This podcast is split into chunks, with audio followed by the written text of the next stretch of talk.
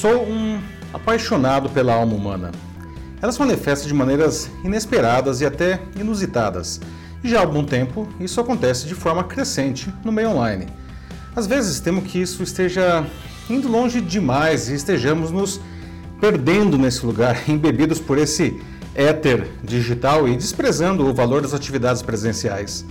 A pandemia acelerou esse processo. O distanciamento social, por meses, mudou algo na cabeça de muita gente.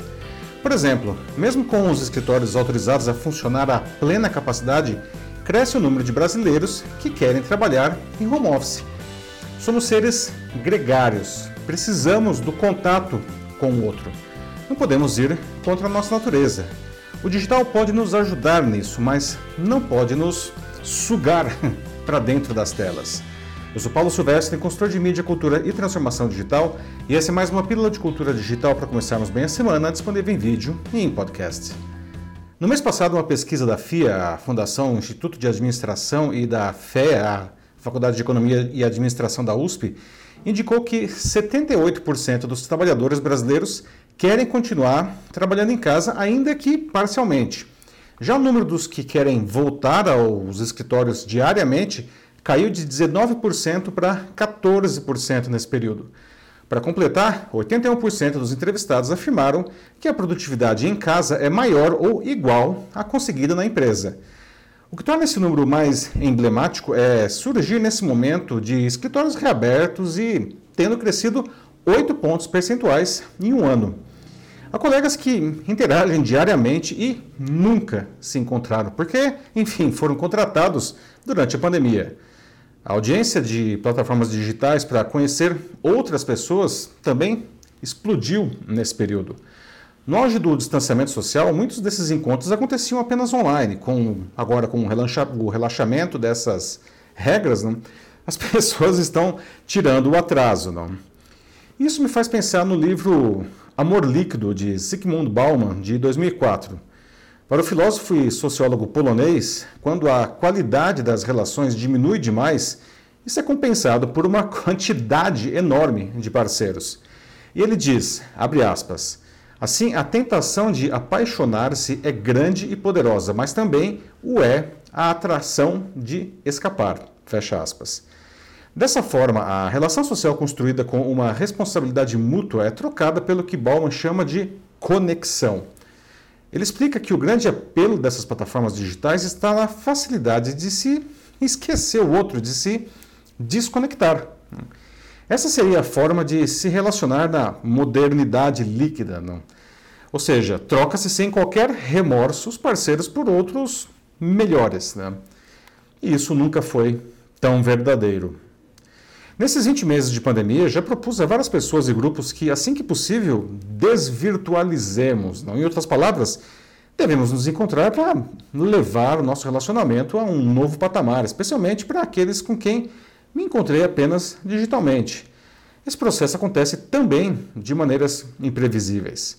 Foi o caso da figurinista Marissa Mais. Em maio, ela soube que o vídeo de um desconhecido que a procurava já tinha alcançado 14 milhões de visualizações no TikTok. O homem havia descoberto que amigos dela dariam uma festa em um fim de semana em que ela viajaria para que ela não participasse.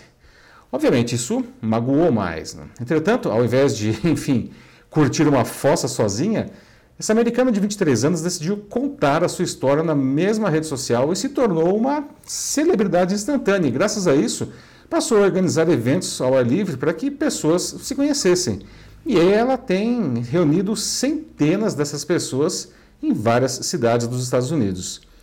Essa história traz duas das características essenciais dos relacionamentos online: instantaneidade e abrangência.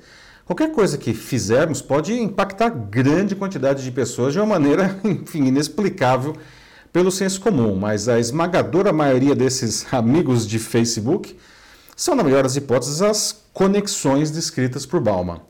Ironicamente, esse tipo de relacionamento pode trazer muitos benefícios comerciais, afinal, uma boa exposição pode ser excelente para, por exemplo, vender qualquer tipo de produto ou serviço. O problema é que a fugacidade e a descartabilidade desses relacionamentos líquidos tiram de nossas mãos qualquer forma de controle sobre eles. Ficamos à mercê dos algoritmos das redes sociais que, da mesma forma que podem levar alguém ao estrelato digital, podem reduzir o indivíduo a uma posição obscura no mesmo tempo. E isso exige muita maturidade emocional, tanto para lidar com o sucesso quanto com o fracasso repentinos. Né? Sherry Turkle, que é professora de Estudos Sociais de Ciência e Tecnologia do MIT, o Massachusetts Institute of Technology, e autora dos livros Alone Together, Sozinhos Juntos, em uma tradução livre de 2017, e Life on the Screen, ou A Vida na Tela, de 2011, afirma que, à medida que a conexão digital com as pessoas aumenta, nossas vidas emocionais diminuem. O seu argumento é que, apesar de estarmos constantemente nos comunicando com outras pessoas pelas redes sociais, essas trocas acabam não sendo autênticas e nos levam à solidão. Segundo ela, com a imposição do distanciamento social, percebemos quanto os contatos presenciais são importantes. Por isso, quando finalmente conseguem se reencontrar, agora no relaxamento da pandemia, não, as pessoas apreciam muito mais a presença do outro. Em Amor Líquido, o Bauman escreveu, abre aspas, amar é contribuir para o mundo, cada contribuição sendo o traço vivo do eu que ama. Fecha aspas. E ele continuou, abre aspas de novo. No amor, o eu é, pedaço por pedaço, transplantado para o mundo. Fecha aspas. Dessa forma, temos que naturalmente aproveitar todos os recursos que o meio digital nos oferece. Os aprendizados da pandemia, adquiridos a um custo tão alto, permanecerão trazendo ganhos a tudo que fizermos e nos colocando em contato com pessoas antes inimagináveis. Mas não podemos deixar que isso subjugue a importância do contato físico e de relacionamentos mais profundos e verdadeiros. Ainda segundo Bauman, apenas quando nos damos conta de que nossa voz é ouvida e de que nossa presença é sentida, entendemos que somos únicos e dignos do amor. Precisamos do outro em um contato de qualidade para nos fazer perceber isso. Usemos então os recursos digitais, mas com inteligência. É isso aí, meus amigos. Conta para mim, você se identifica com isso que conversamos aqui? Que papel as redes sociais ocupam na sua vida ou no seu negócio? Não? Se precisar de ajuda para navegar por essas águas, é só mandar uma mensagem aqui para mim, será um prazer acompanhar você. Eu sou Paulo Silvestre, consultor de mídia, cultura e transformação digital. Um fraternal abraço. Tchau.